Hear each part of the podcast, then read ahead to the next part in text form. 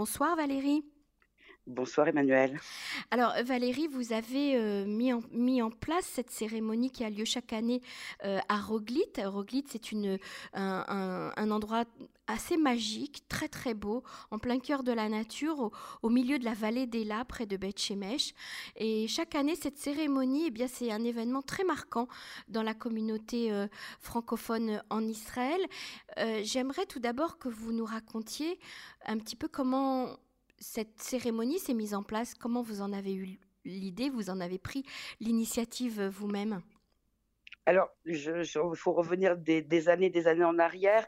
À l'époque, il y avait l'UNIFAN qui faisait cette cérémonie, qui, une fois que cette association n'existait plus, il n'y avait plus de cérémonie euh, le matin, le matin à Rogli, c'est-à-dire le matin à 10 heures, au moment de la sirène.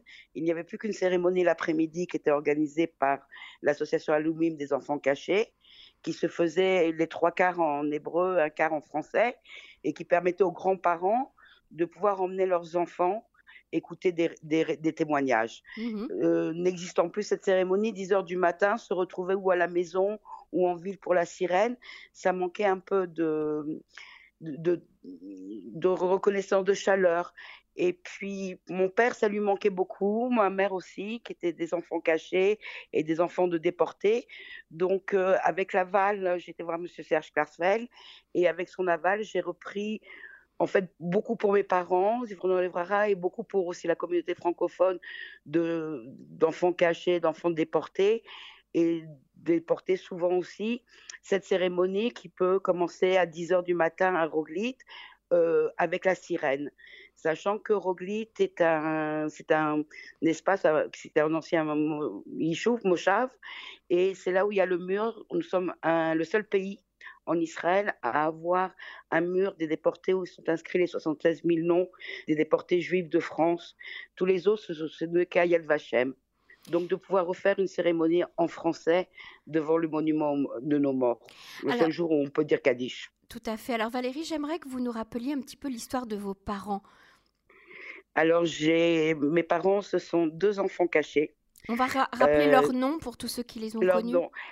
Alors, ma maman, c'est Céline Raimovic Spira, du nom de euh, Spira, qui est son père, Bernard Raimovic, a été déporté en mars 1942 par le premier convoi en départ de France d'Auschwitz. J'ai eu un grand-père qui était juif, communiste et résistant ce qui faisait beaucoup pour une seule personne, et qui a été arrêté, lui, en décembre 1941 pour la rafle des notables, ce qu'on avait appelé la rafle des notables. Lui n'était pas notable. Il a été pris, déporté à Compiègne pendant trois mois, puis à Auschwitz en mars 1942 par le premier convoi. Il est mort euh, quelques jours après son arrivée, euh, fin mars, début en avril 1942 à Auschwitz. Et donc ma maman et ensuite a été ma grand-mère, euh, veuve à 20 ans, une petite fille de 1 an et demi, 2 ans, est rentrée dans la résistance. Donc ma maman, à cet âge-là, a été mise à la campagne où elle n'a pas reçu de très très très bon traitement. Bon, ma grand-mère n'était pas trop au courant jusqu'à la guerre où elle a pu revenir en France. Elle était donc une enfant cachée et une fille de déportée. Et son grand-père également, mon arrière-grand-père, a été déporté alors qu'il emmenait à manger un orphelinat rue Lamarck euh, à Paris dans le 18e. il a suivi les enfants, il n'est pas rentré non plus d'Auschwitz. Ça, c'est l'histoire de ma maman. Et votre maman a fait euh, son alia euh, en quelle année? Ma maman a dû faire son alia, oh là là, j'ai des problèmes de date, dans les années 2000, je crois. D'accord. Dans les années 2000, se retrouvant à la retraite, mon frère et moi, les deux enfants, nous sommes en Israël, ses petits-enfants, maintenant arrière-petits-enfants, donc elle, elle, est venue nous rejoindre en Israël. Et l'histoire de votre papa, Robert Spira? Alors l'histoire de mon papa, qui est un peu différente aussi, et en même temps, euh, mon papa a vécu la rafle du Veldiv, où il s'en est sorti, où il le, raconte, où il le racontait pardon, très très très bien. Euh, suite à ça, comme ils ont pu, ils ont échappé à la rafle du Veldiv, ils sont partis, ils ont passé la ligne, ils sont arrivés vers Aix-les-Bains, ils sont restés cachés à la campagne. Euh, son père a été arrêté par euh, des gendarmes français qui sont venus l'arrêter.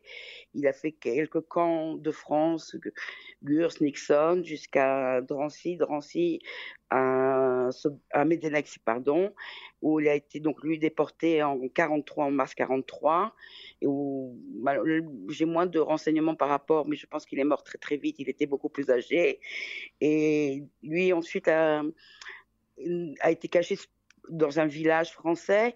Et de là, ils ont réussi, avec ma grand-mère et quatre enfants, dont un nouveau-né, en décembre 1943, à passer la frontière suisse et se sont retrouvés dans des camps parce que c'était au départ un camp très très dur en Suisse pour les juifs, puis placés dans une famille euh, protestante euh, qui n'était pas toujours très gentille. Euh, donc bon, il était aussi caché, sans contact avec frère, sœur et sa maman jusqu'à la fin de la guerre où ils sont entrés. Donc mon papa est aussi un, fils de déporté et un enfant caché. Et après euh, la guerre, il a, il a fait quoi? Qu'est-ce qui s'est passé? ben après, la, après la guerre, ben, pour lui, c'était le plus dur parce que malheureusement, euh, ma tante, sa grande sœur, euh, travaillait volontaire à l'hôtel Lustetia où, étaient, où revenaient les, les rescapés des mmh camps. Mmh Et quelqu'un ayant connu mon grand-père paternel lui a dit qu'il avait vu une semaine avant les marches, euh, l'ouverture du camp d'Auschwitz et les marches de la mort, qu'il avait vu vivant. Donc pendant huit ans, ils l'ont tous les soirs, tous les jours. J'ai un oncle qui est à la gare de l'Est, ma tante, sa sœur, donc allait à l'hôtel Lutetia, ils l'ont attendu et on a su que des années et des années plus tard que ce monsieur n'avait pas dit la vérité. Pourquoi on n'a jamais su? Peut-être l'avait-il vraiment pensé le, voir Parce que les rescapés faisaient plus que 40 kilos, ils étaient vraiment méconnaissables. Mmh Mais mon grand-père paternel n'a jamais mis les pieds en Suisse et il était à Medenek. Donc, euh, pendant, donc ça a été les années d'après-guerre ont été plus dures, ont été très très très dures pour les deux qui ont toujours, et ma mère aussi qui a attendu son père euh, pendant des années, mon père aussi a attendu leur père, c'était vraiment des moments euh, très éprouvants d'après-guerre pour se reconstruire. Et ils se sont rencontrés, euh, votre papa et votre maman, ils se sont rencontrés dans quel cadre? Ils se sont rencontrés à un mariage d'amis en commun qui ne se connaissaient pas, ils se sont rencontrés comme ça. Mais avec une histoire commune d'enfants cachés avec une histoire euh, commune d'enfants cachés, de, de pères qui n'étaient pas revenus. Oui. Mmh et voilà, très très. J'ai eu des parents qui n'étaient pas religieux, mais très très très très très juifs et très sionistes. Et, vous, votre père, les deux ont fait leur alia. Voilà, c'est ça. Votre père aussi a fait son alia euh, en Israël. Et on se rappelle bien sûr de, de toutes les cérémonies de, de Roglit où votre papa euh, prenait la parole avec beaucoup beaucoup d'émotion. Oui, énormément. C'était pour lui, c'était. Vous savez, le, le, problème de de ces enfants de déportés, c'est qu'on n'a pas les dates de. On peut pas faire la SCARA. On n'a pas les dates du décès de nos parents. De nos, de, eux n'avaient pas les dates du décès de leurs parents. Mmh Vous savez pas où il n'y avait pas de, il y avait pas de tombe. Le, le, le, la première symbolique, c'était quand ils ont perdu leur maman et l'un et l'autre, ils ont enterré leur papa à ce moment-là aussi. Donc, euh, à plus de 60 ans, ils ont enterré leur, ils ont enterré leur père. 60 ans après leur disparition. Donc, le seul endroit où on pouvait, pour nous, vraiment penser, on y pensait toute l'année parce que papa était, papa il ne pouvait pas passer une journée sans parler de la Shoah. Maman était beaucoup plus discrète, mais c'était, c'est le seul endroit où on peut, où c'est le Rascara, c'est là où on peut allumer une bougie et dire Kaddish tous ensemble. Mhm. Donc c'est un endroit important avec des gens qui ont la même histoire. Que, la plupart ont la même histoire, donc ils se comprennent. Un regard, une disparition, un manque, c'est brutal. C'est pas une maladie, il décède, c'est vraiment une disparition brutale et incompréhensible. Et violente, bien sûr. Et violente et impossible de mettre des mots sur cette disparition. C'est une disparition dans des circonstances atroces de souffrance. le devoir de transmission, comme on l'appelle, euh, vos parents l'ont vraiment euh, ont tenu à le remplir euh, tout au long de leur vie. Ah, tout, tout, au long de. Je, je, disais souvent en rigolant que j'ai la Shoah, je l'ai reçue par perfusion dès mon enfance. Euh, c'est, on, ne on parlait beaucoup, beaucoup de ça.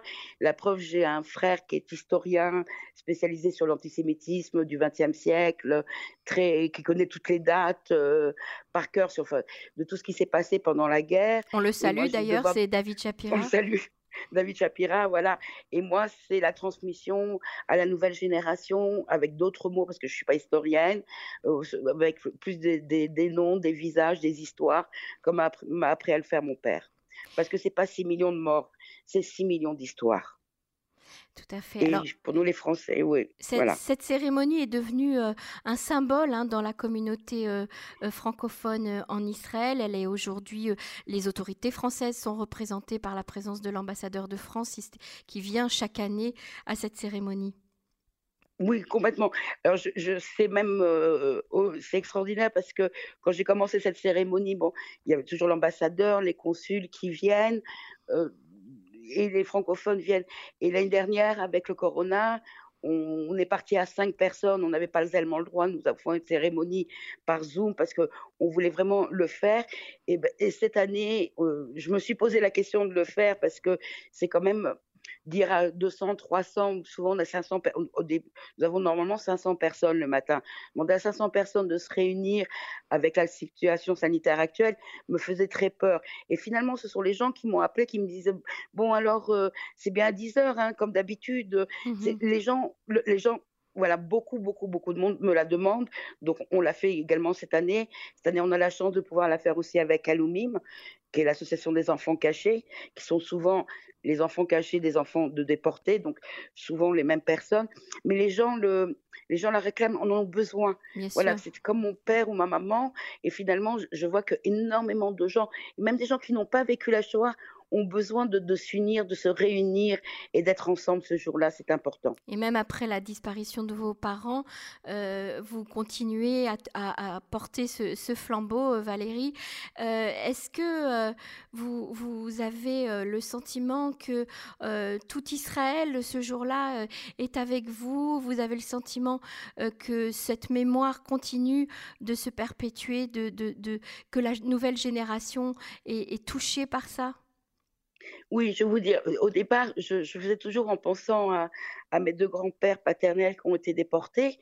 Alors je disais, en leur mémoire, je vais le faire. Et puis je le fais en, la mémoire maintenant de mes parents qui sont partis il y a trois ans et deux ans. Et j'ai mes neveux et nièces qui sont là. Donc c'était pour eux leur grand-père, bon, leur grand-père, c'est, et qui veulent venir et qui veulent participer et qui mmh veulent faire quelque chose. Parce que c'est en leur mémoire de leurs grands-parents, c'est la nouvelle génération. Ils ne veulent pas oublier. Et cette nouvelle génération, même en Israël, on a pu dire ce qu'on a voulu dire au départ jusqu'au procès Eichmann. Ils veulent savoir, surtout quand quelqu'un de la famille a été touché. Mmh et, pour moi, de transmettre que cette nouvelle génération, malheureusement, les autres années, on avait des écoles. Cette année, on ne peut pas accueillir d'école vu la situation sanitaire. Mais ils sont là, ils sont en demande de savoir.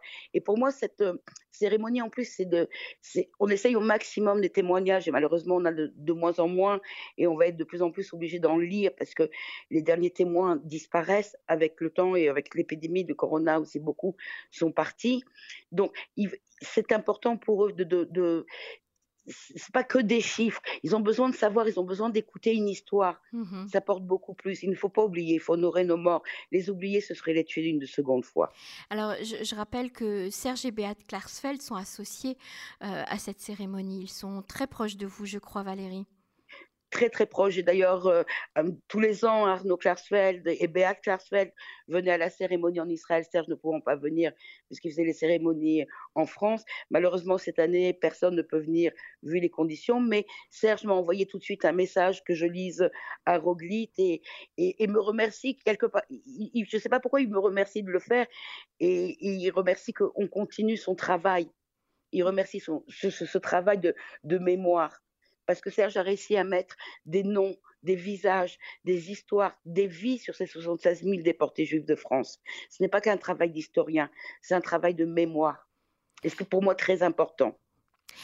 Valérie euh, Chapira, je vous remercie beaucoup pour ce témoignage. Alors comme je le disais en début euh, d'entretien, cette cérémonie a été annulée à la dernière minute, mais peut-être que nous pouvons tous euh, nous recueillir cette année par la pensée, allumer une bougie à la mémoire de ces filles et fils déportés juifs de France. Merci d'avoir accepté de témoigner, Valérie Chapira.